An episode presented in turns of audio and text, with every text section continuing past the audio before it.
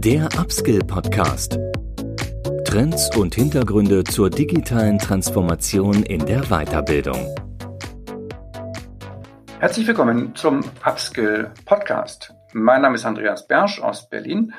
Ich bin Digitalunternehmer und im Bereich der digitalen Bildung auch unterwegs. Ja, und zunächst mal muss ich vielleicht ganz kurz oder möchte ich ganz kurz die neue Marke vorstellen und erklären.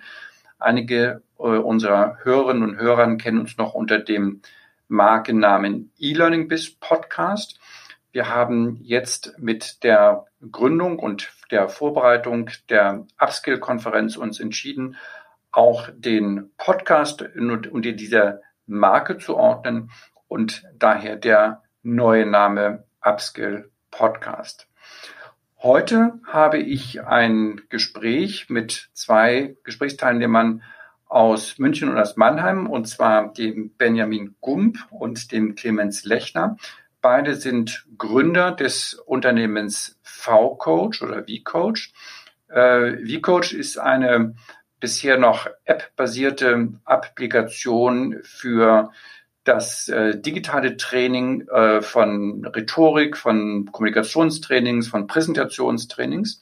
Und das Besondere an dem Produkt vCoach ist, dass hier durch maschinelles Lernen und auch durch Gesichtserkennung und weitere technologische Features ähm, Teile des Feedbacks, was sonst ein Kommunikationstrainer gibt, ein Kommunikationstrainer gibt, die Technik übernimmt. Ich glaube, es ist ein sehr, sehr spannendes Produkt und gibt uns allen einen sehr guten Einblick in die Möglichkeiten und die Weiterentwicklung des digitalen Lernens. Ich wünsche euch viel Spaß im Gespräch mit Clemens und Benjamin von vCoach. Ja, grüßt euch ihr beiden. Ähm, Benjamin und Clemens, ihr seid ein Unternehmen, aber ich glaube heute verteilt auf zwei Standorte. Ähm, wo seid ihr? Und vielleicht könnt ihr euch auch ganz kurz äh, vorstellen und das, auf das Unternehmen kommen wir dann gleich im zweiten Schritt. Ja, Benjamin Gump, ich bin in München und ich bin Geschäftsführer bei VCoach zuständig für Finance and Operations. Und wir haben tatsächlich, du hast recht, wir haben äh, von Anfang an ein, ein Remote-Setup, was, äh, glaube ich, gar nicht mehr so ungewöhnlich ist jetzt in der heutigen Startup-Welt. Und äh, dass wir innerhalb unserer Kommunikationstrainings auch äh, entsprechenden Mehrwert liefern, haben wir uns den Clemens mit an Bord geholt und der sitzt in Mannheim. Genau, Clemens ist mein Name, Clemens Lechner. Ich bin Chief Scientist bei vCoach. Mein Hintergrund ist in der Psychologie und ich bin bei vCoach zuständig zum einen für die Diagnostik, das heißt die Messung von Kompetenzen und zum anderen für die Trainingskonzepte. Ja, ich bin ja auf euch aufmerksam geworden. Das haben wir gerade schon im Vorgespräch nochmal äh, aufgegriffen, dass ihr habt einen tollen Preis äh, gewonnen auf einer, ich glaube, einer recht großen HR-Messe hier in, in Deutschland. Und ich fand es sehr spannend, was ihr dort macht, nämlich Kommunikationstraining jetzt nicht nur digital abzubilden, ja, sondern ja offenbar auch AI, also gesteuert durch künstliche Intelligenz nochmal äh, zu verbessern. Und vielleicht, ihr könnt das viel besser vorstellen als ich, vielleicht könnt ihr nochmal ganz kurz sagen, was macht jetzt so den Kern eures Produkts aus? Ja, wir freuen uns äh, da auch sehr über den Preis, der unser Produkt als, ähm, als entsprechende Innovation in dem Markt kennzeichnet. Aber der Kern des Ganzen ist, dass wir gesehen haben, dass wir leider über ähm, Präsenztrainings, jetzt unabhängig von Corona, ein paar Nachteile haben, was ähm, was die Umsetzung des Gelernten im Arbeitsalltag oder die Übertragung des Ganzen in den Alltag äh, betrifft. Und da haben wir einen Weg gefunden über die Digitalisierung des Trainingsprozesses und eben mit künstlicher Intelligenz dieses Training, dieses, was man normal als Gruppentraining, Präsenztraining kennt, beispielsweise Thema Präsentationstraining, in eine App, in ein App-basiertes Kommunikationstraining zu überführen. Das heißt dann ganz konkret, dass wir anstatt ein bis zwei Tage einen Workshop oder ein Seminar zu machen, das Ganze über zwei bis drei Wochen ziehen, einteilen in kleine Einheiten, wo man insbesondere eben auch selber aktiv wird. Das heißt, man filmt sich dann mit dem Smartphone oder mit dem Laptop beim Präsentieren ab und erhält dann individuelles Feedback und entsprechende Übungen. Und das eben mehrfach über einen längeren Zeitraum. Und das ist eigentlich der größte Unterschied. Ihr stellt ja sehr äh, stark auch äh, in den Vordergrund, dass das Ganze jetzt durch künstliche Intelligenz nochmal gesteuert wird. Können Sie da nochmal zu sagen, was wird hier in dem Feedback-Prozess, was wird jetzt durch Menschen gemacht und was wird durch die Maschine gemacht? Ich würde ganz kurz vielleicht so übergreifend, äh, das ist so, dass man wenn man das Video hochlädt, dann wird eine Voranalyse gemacht mit einer künstlichen Intelligenz beziehungsweise mehreren künstlichen Intelligenzen, die unterschiedliche Parameter messen. Und dann gibt es nochmal ein Expertenreview, was äh, die Gesamtheit des Feedbacks angeht und die entsprechenden Übungen, ähm, sodass da nochmal eine menschliche Komponente mit reinkommt und sozusagen nochmal einen Blick drauf hat. Und Clemens, du kannst dann nochmal ein bisschen was zu den Inhalten sagen, ne, zu den Parametern auch.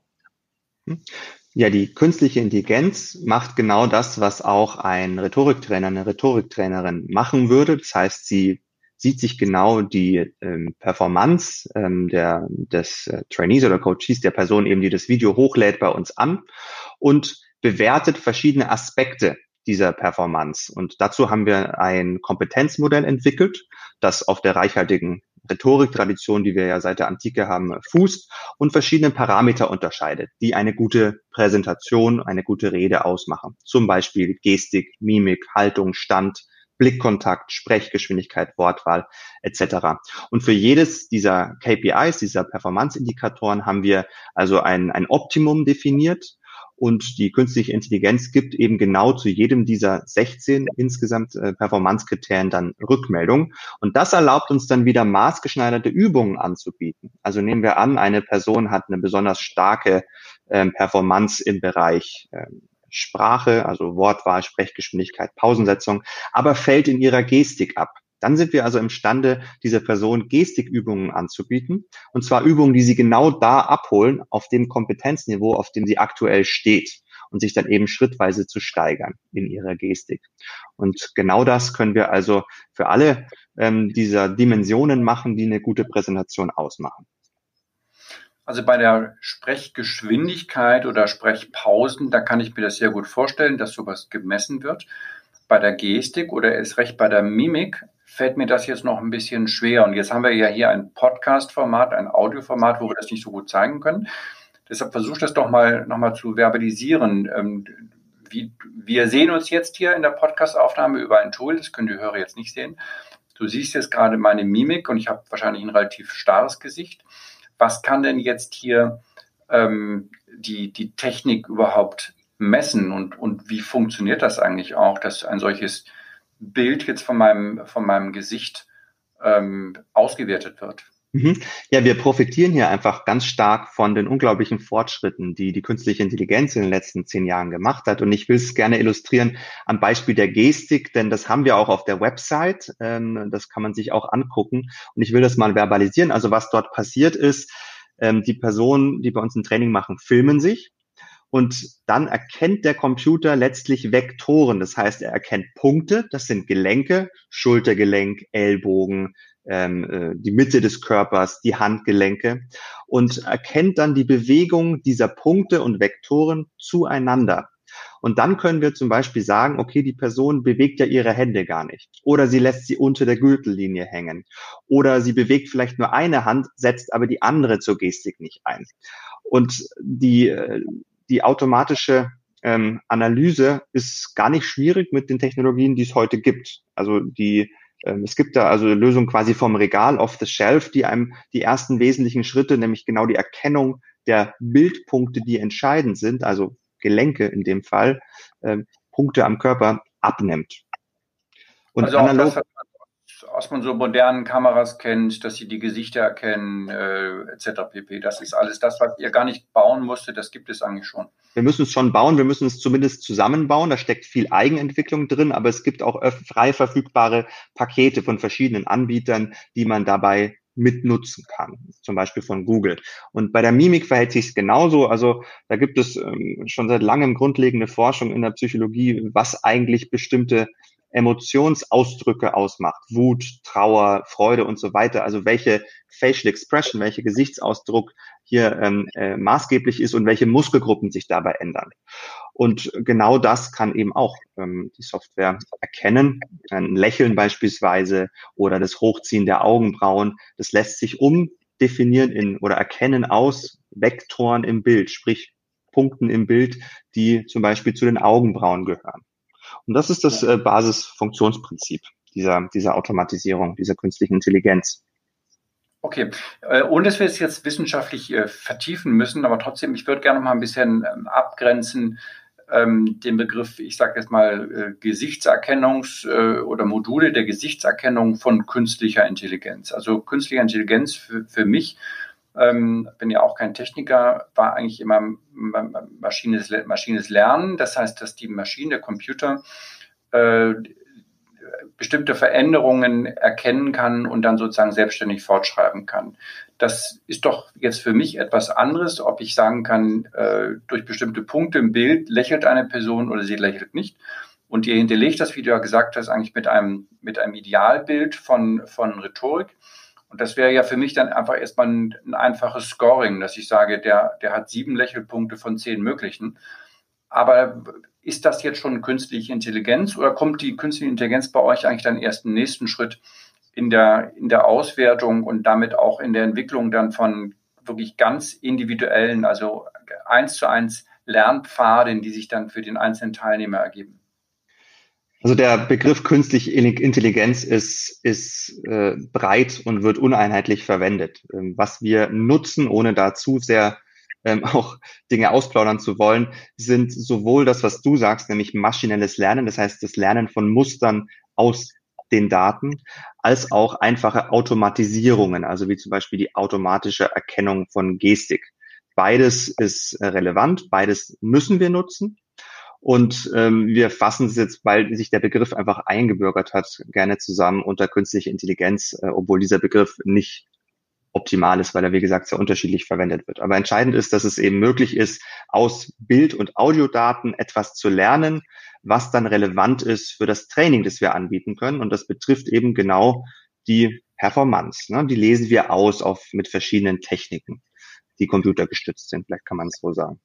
Und dann kommt ein ganz wichtiger Schritt von menschlicher Intelligenz rein, nämlich Wissen darüber, was eine gute Präsentation zum Beispiel oder ein gutes Feedback ähm, und diese Komponenten davon ausmacht. Was ist eigentlich gute Gestik? Was ist eine optimale Sprechgeschwindigkeit? Hier kommt dann eben unsere domänenspezifische Expertise über Rhetorik, über Präsentation rein, die sich speist aus einerseits mit der wissenschaftlichen Seite, also dem, was man aus Publikationen kennt, aus der antiken Rhetoriktradition, aber auch ähm, aus der Erfahrung, die beispielsweise ich habe als Rhetoriktrainer und ja, die wir alle im Team auch haben, ähm, mit den verschiedenen Hintergründen, die wir haben, zum Beispiel Beratung. Du hattest gerade gesagt, Lernen aus Mustern. Äh, wie viele Datensätze braucht man dort eigentlich, um aus diesen Mustern lernen zu können? Ähm, und, und wie, wie schwierig war das für euch eigentlich am Anfang, diese Muster überhaupt schon zu bilden? Also für klassisches maschinelles Lernen braucht man sehr viele Datensätze, aber in unserem Fall ähm, ist es ja, also ist es möglich, Datensätze auch zu teilen. Ein Datensatz ist bei uns ein Video, aber fürs maschinelle Lernen braucht man Zeitabschnitte, die viel kürzer sind als ein gesamtes Video. Und dadurch lässt sich zum Beispiel ein einminütiges Video in so als Beispiel sechs Zeitabschnitte teilen, die dann die Analyseeinheit bilden.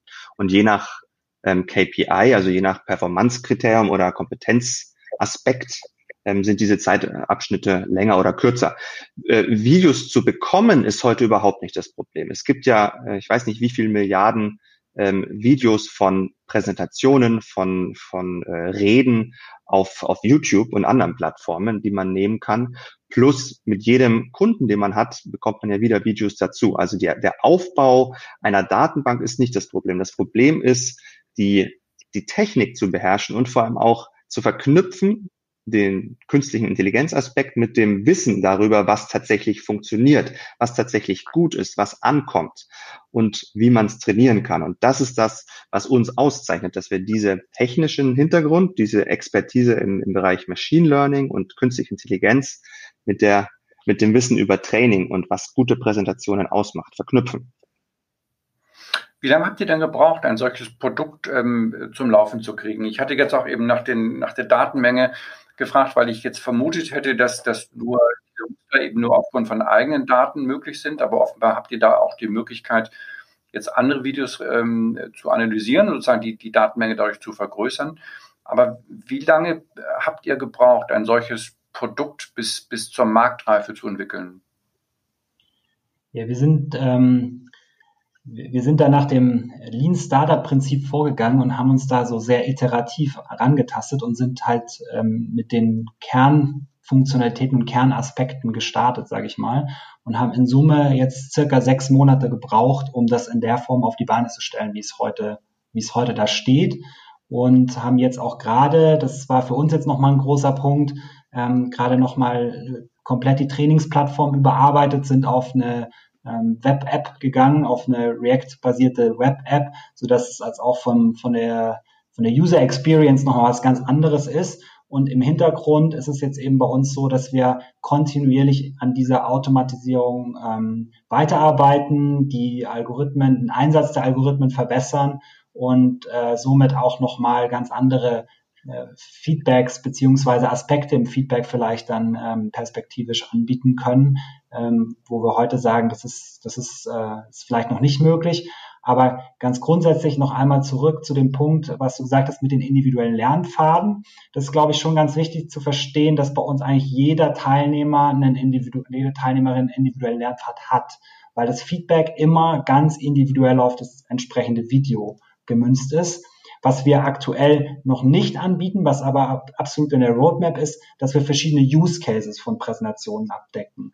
Also es geht ja grundsätzlich darum, authentisch zu präsentieren, authentisch präsentieren zu lernen. Äh, wir nennen es souverän präsentieren. Das bedingt einfach einen eigenen Stil auch zu entwickeln. Entsprechend ist das Feedback, Feedback gestrickt und entsprechend sind auch die Übungen gestrickt. Aber aktuell ist es ähm, in einem beruflichen Kontext, ich möchte mein, mit meiner Idee überzeugen, ich möchte mit meiner Idee begeistern.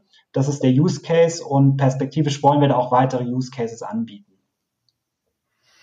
Zu so einem Training gehören ja mal zwei. Da ist der Trainer und, und da ist, nennen wir ihn mal den Teilnehmer oder den Lernenden. Und dieses Training war ja, ähm, Clemens, du selbst sagtest ja, dass du auch Trainer warst oder immer noch Trainer bist da ist ja auch mal eine ganz äh, persönliche Beziehung ganz wichtig, die man aufbaut in einem solchen Training.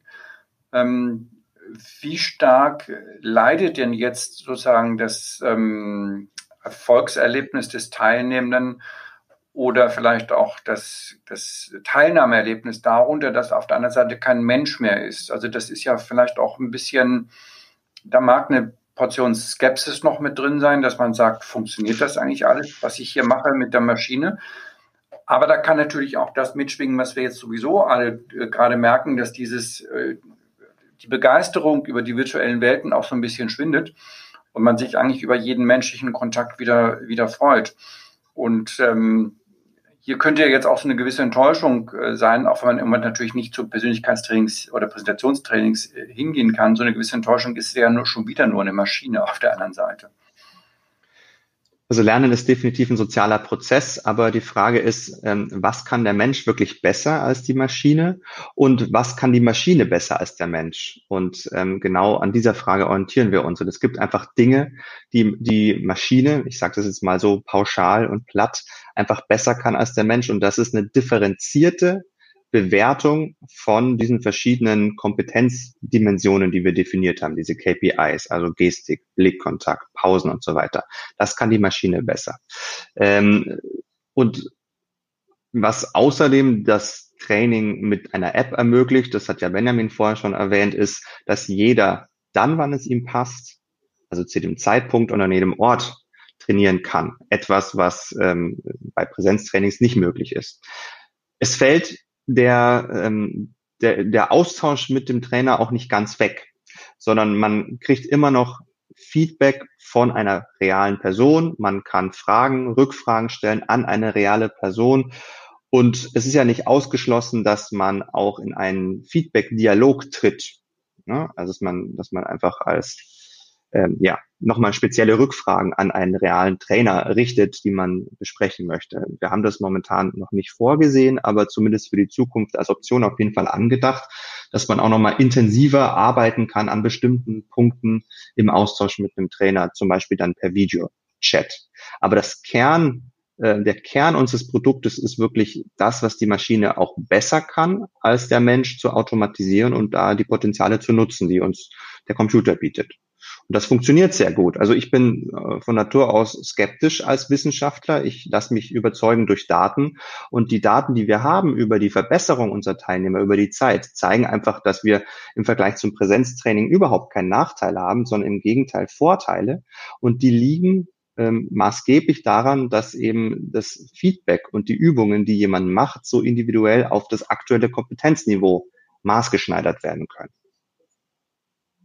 Vielleicht darf ich da noch ganz kurz ergänzen, weil wir auch jeder Teilnehmer, jede Teilnehmerin wird in einem persönlichen Onboarding-Call bei uns ähm, mit dem Training vertraut gemacht. Und es gibt dadurch immer diesen Link schon zu einer Person auf jeden Fall über das Training hinweg. Und zu dem ähm, Beweis oder was mache ich da, ähm, ist das Video ein untrüglicher Beweis. Ich gucke mir das erste Video an, ich gucke mir das letzte Video an, ich sehe den Unterschied und als äh, vom Feedback der Teilnehmer spüren die den auch. Es ist nicht nur was, was theoretisch auf einem Papier passiert oder beziehungsweise in der App, sondern es ist wirklich ein messbarer Impact bis hin zu Feedback von Teilnehmern, dass andere Leute sie im äh, Job darauf angesprochen haben, sie wirken souveräner und äh, was sie denn machen, ohne, also ungestützt quasi das bemerkt haben beim Präsentieren.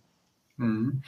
Ähm, Clemens, du sprachst ja eben die soziale Komponente beim, beim Lernen an und auch die soziale Kompetenz ist ja bei Präsenztrainings immer ganz wichtig, nicht nur zwischen Teilnehmern und Trainern, sondern auch den, zwischen den Teilnehmern, also untereinander, nicht nur die Kaffeepause, sondern auch die gemeinsamen Übungen, die Breakout-Sessions und so weiter. Habt ihr über solche Dinge äh, auch nachgedacht, dass eben auch, wenn ihr jetzt in das Produkt in, in, in Unternehmen einsetzt und dort eben man sich kennt und, und auch sich vielleicht öffnet, dass man sich dann auch gegenseitig äh, Feedback gibt. Gibt es dort äh, technische Lösungen für Breakout-Sessions, für, für Gruppentrainings und so weiter? Absolut, da sind wir jetzt gerade dran. Also wir haben auch ein Teamtraining im Angebot, in dem es maßgeblich geht um die Kommunikation im Team, um das Funktionieren als Team. Und in dem Rahmen entwickeln wir gerade auch, wir nennen das Buddy-Übungen, sprich Übungen, die man eben zu zweit oder sogar in einer größeren Gruppe macht und wo man sich dann gegenseitig Feedback gibt, zusätzlich zu dem Feedback, ähm, das die Leute aus unserer AI-gestützten Analyse bekommen. Ähm, und da ist dann eben wieder genau diese soziale Komponente, die ganz wichtig ist, äh, mit drin.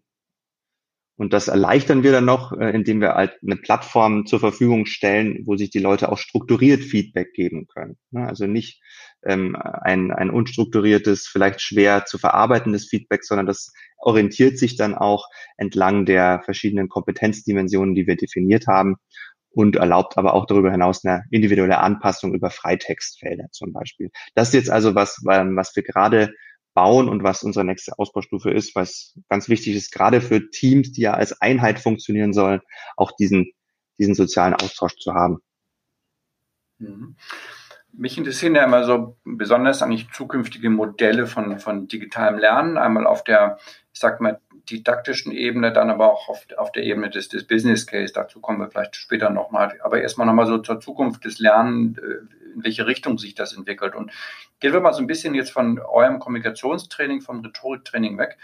Was ist denn da eure Vision für die Zukunft des Lernens? Ähm, in, in welchen Bereichen wird etwas Ähnliches, was wie ihr es macht, äh, wird es Einzug halten, wird es Erfolg haben? Aber auch, was sind Bereiche, wo ihr sagt, da wird sicherlich das, das persönliche Training, ob das jetzt digital live ist oder, oder in Präsenz, das können wir jetzt mal gleichstellen, ist das persönliche Training dann doch immer noch ähm, überlegen oder sind es dann eben wieder Hybridmodelle, ähm, wo ihr dann auch sagt, die, die, wahrscheinlich ist dann doch die Mischung das, das Beste von allem. Also ich glaube, die Mischung ist ganz wichtig. Das ist ja das Stichwort Blended Learning, dass man eben verschiedene Formate digital und Präsenz kombiniert. Aber ich glaube, ein ganz entscheidender Punkt, auf den, äh, glaube ich, der, der, die Trends klar hinweisen, ist der des aktiven Lernens. Wir haben seit vielen Jahren E-Learning, aber häufig ist es eben sehr passiv, rein rezeptiv. Und was wir versuchen und was ja auch in anderen Bereichen sehr erfolgreich angewandt wird, zum Beispiel beim Erlernen von Coding, ist aktives Lernen. Das heißt Lernstrategien, bei denen die, bei denen die Teilnehmer nicht nur passiv etwas aufnehmen, sondern aktiv etwas tun müssen. Zum Beispiel Code schreiben oder in unserem Fall eine Präsentation halten und hochladen. Und das sind also Lernformate, bei denen wesentlich mehr passiert ähm, und von den Teilnehmern auch wesentlich mehr erwartet wird, aber gleichzeitig dann auch ein höherer Lerneffekt erzielt wird, weil sie tatsächlich Dinge umsetzen müssen. Und das hat, äh, ja, das kennt man auch aus Meta-Analysen, äh, zum Beispiel aus der Hochschullehre, aber auch aus anderen Bereichen, hat einen viel nachhaltigeren Lerneffekt als rein passives Lesen beispielsweise oder auch Bilder ansehen, wie es im E-Learning noch häufig der Fall ist. Und in welchen Bereichen würdest du sagen, hat diese Form des, des maschinengestützten Blended Learning eine, große Zukunft? Aber in welchem Bereich würdest du sagen, hat es auch vielleicht keine Zukunft? Es hat immer dann eine große Zukunft, wenn wie bei uns ähm, nicht nur Wissen, sondern auch Handlung, also Handlungskompetenz eine Rolle spielt. Beispiel Gestik.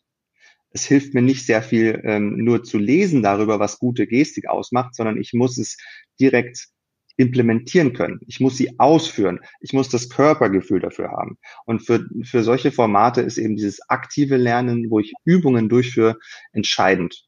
Ähm, Coding habe ich schon genannt, ist auch ganz wichtig, wo man ähm, oder Vokabeln lernen ist ein dritter Bereich, wo man mithilfe von ja, Memory Decay Funktionen, das heißt Wissen darüber, welche Lernintervalle für eine Person ideal sind, höhere Lerneffekte erzielen kann wie bisher. Also ich glaube, die Anwendungen sind vielfältig. Mhm. Mhm. Sehen wir ja hier an, ich, um die Ecke bei uns in Berlin sitzt Bubble, die sind ja da schon relativ äh, weit, nicht? Mit, mit ähm, selbstgesteuerten Lernen von, von Sprachen. Ich weiß nicht, welche, ich habe das nie benutzt. Ich weiß nicht, äh, welche Rolle dort aktives Lernen und Wiederholen spielt, aber ich glaube auch, dass, dass man dort sehr viel Übungen macht, auch Aussprachetraining ähm, und so weiter. Ähm, okay.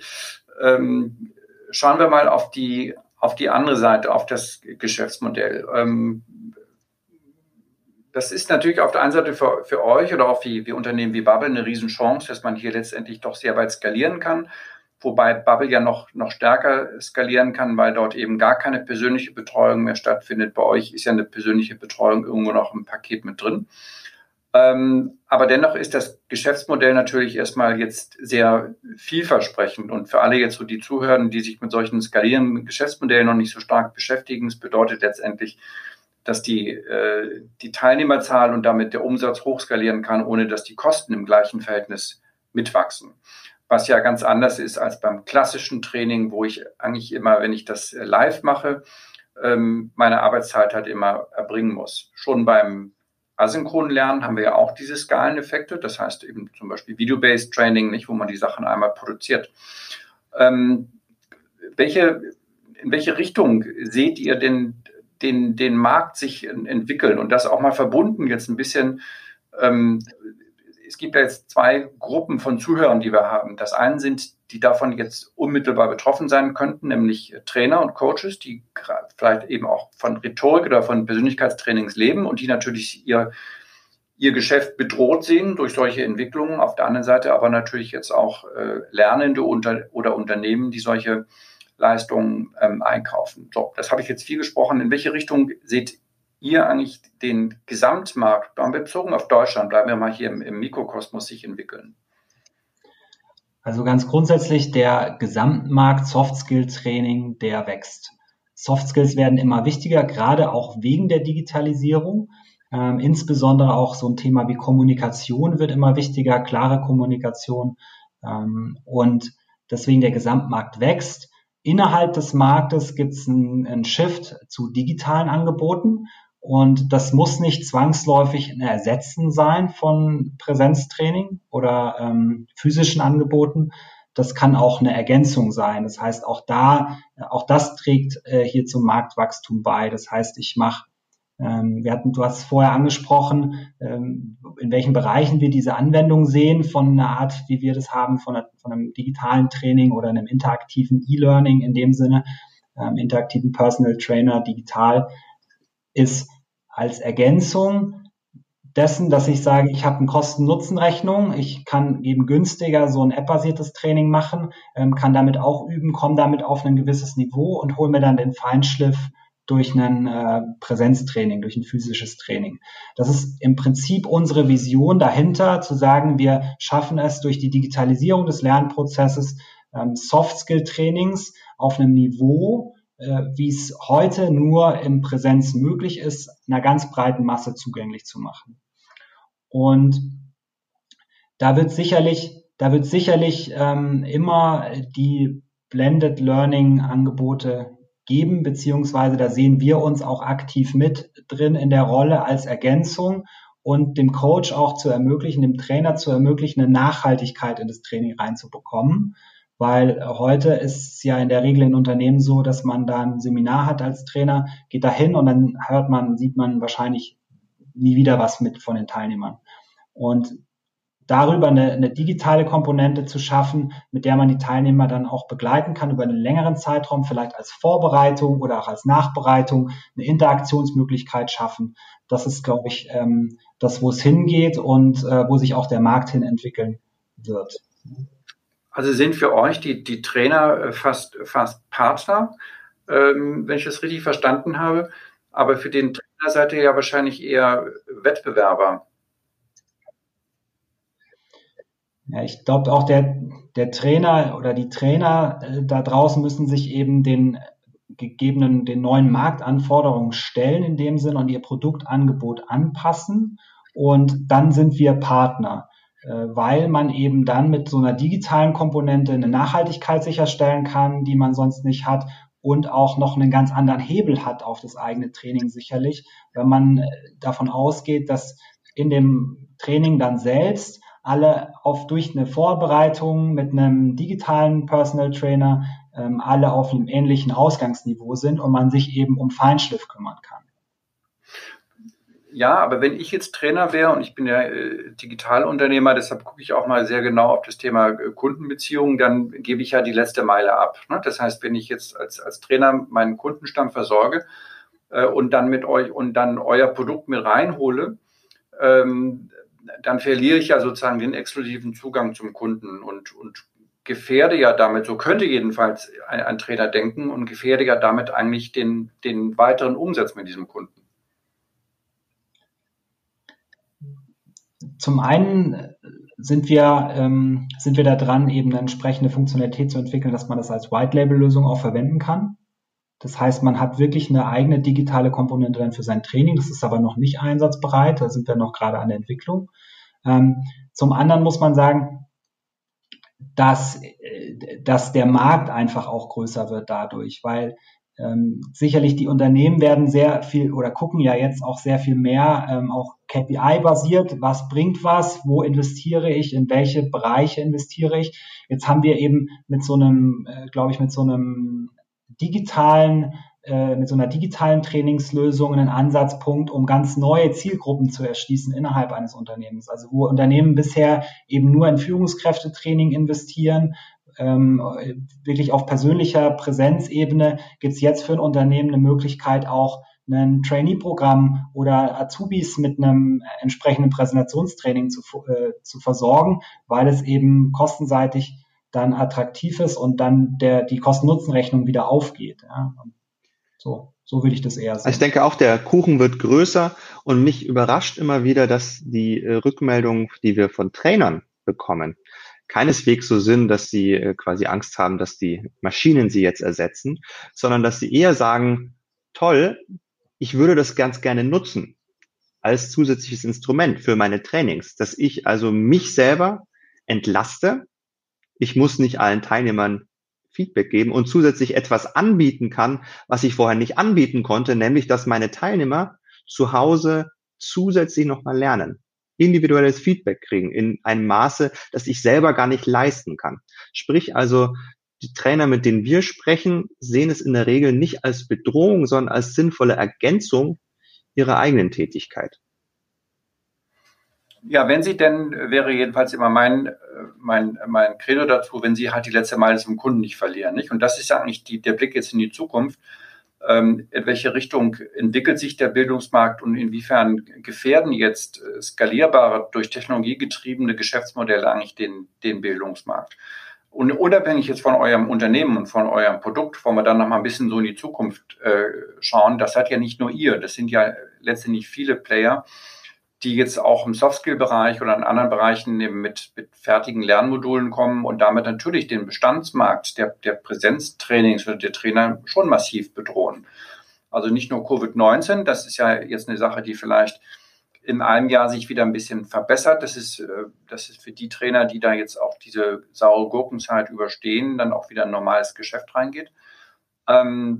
Aber es steht ja doch zu erwarten, in gewisser Weise auch zu befürchten, dass dieser Digitalisierungsschub, den die Branche gerade erlebt, dann nicht wieder zurückgeht. Ja? Das heißt, wer sich einmal an, das, an eine Plattform oder an die, an die Methode des digitalen Lebens gewöhnt hat, sei es jetzt der Teilnehmende oder das, das beauftragende Unternehmen, der wird ja wahrscheinlich gar nicht mehr zurückgehen.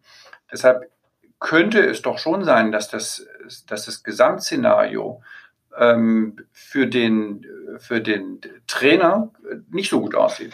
Aus Trainersicht, ich mag das nicht bewerten, aber mag es so sein. Die Frage ist, ist es gesamtgesellschaftlich eigentlich wünschenswert, dass wir eine Transformation haben in das Digitale? Und da wäre jetzt mein Standpunkt zu sagen, na ja, je demokratischer, sprich zugänglicher und erschwinglicher Bildung ist, desto positiver ist es eigentlich für eine Gesellschaft. Ähm, und äh, im Grunde ist hier wieder, was ich vorhin als Beispiel zitiert habe, ein gutes Beispiel, nämlich Programmierung, Code. Ähm, es gab äh, früher gerade im sehr zertifikatshörigen Deutschland, wo formale Bildung, formale Abschlüsse eine große Rolle spielen, im Wesentlichen ein anerkannten Zugang zu Programmierfähigkeiten und informatischen Fähigkeiten. Das war das Informatikstudium. Und heute sehen wir, dass große Softwarekonzerne, insbesondere aus dem Silicon Valley, massiv investieren in Plattformen, die viel zugänglicher sind und viel erschwinglicher sind und die viel spezifischer Fähigkeiten vermitteln, die man eben braucht, um auf einem hochdynamischen Markt, dem der Softwareentwicklung zum Beispiel, ähm, ja, Kompetenzen zu erwerben und Kompetenzen zu pflegen im Sinne des lebenslangen Lernens. Das hat also zu einer Demokratisierung geführt äh, von ja, Coding-Wissen oder Programmierungswissen. Und das würde ich sagen, ist gesamtgesellschaftlich erstmal ein sehr ähm, positiver und wünschenswerter Prozess, auch wenn es natürlich heißt, dass traditionelle Institutionen wie zum Beispiel äh, der Universitätsabschluss dann entwertet werden und dass eine Neugewichtung stattfindet. Da stimme ich dir auf jeden Fall zu.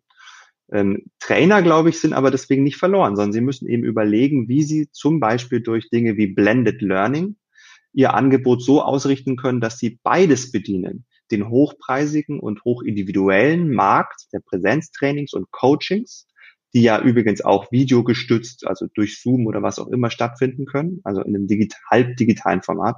Und auf der anderen Seite, dass sie eben auch Dinge nutzen, die die Digitalisierung ermöglichen, wie zum Beispiel, was wir machen, automatisiertes Feedback. Also ich glaube, die, die Zukunft liegt tatsächlich in der Kombination von beidem, klassische Formate mit digitalen Formaten.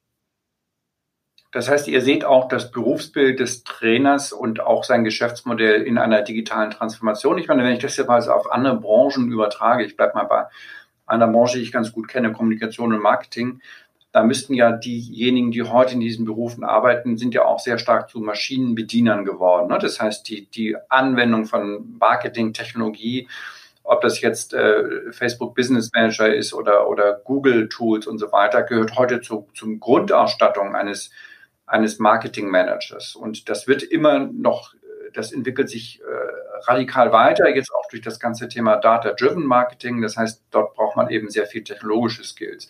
So, und diese Transformation würdet ihr dann eben auch für den Beruf des, des Trainers sehen. Das heißt, er muss einfach ähm, insgesamt sein, sein digitales Kompetenzspektrum äh, deutlich aufstocken, einmal in der Bedienung von Tools wie Euro oder vergleichbare Tools, aber dann wahrscheinlich auch in anderen Bereichen der der digitalen äh, ja auch Kundenkommunikation etc. Ich habe jüngst den interessanten Begriff des Learning Experience Manager gelesen und finde das eigentlich einen ganz schönen Begriff, der beschreibt, was, glaube ich, Trainer zukünftig können müssen. Sie müssen imstande sein, aus verschiedenen Instrumenten, digitale Trainings, Präsenztrainings, individuelle Coachings, genau das auszuwählen und dann auch zu delivern, was Ihr Kunde gerade braucht, was ihn am meisten weiterbringt ähm, und äh, was gerade eben ins, ja, in die Situation passt. Und das ist, glaube ich, eine, eine Rolle. Und ja, das erfordert, glaube ich, mehr ähm, Digitalkompetenz, will ich das mal plakativ nennen, als Trainerinnen und Trainer heute im Schnitt noch haben. Aber es sind alles Dinge, die erlernbar sind. Und ich glaube, diese Transformation ist auch unbedingt nötig, weil ich dir völlig zustimme, was wir jetzt äh, an Lernfortschritten haben und Standards durch Covid, das wird nicht wieder weggehen.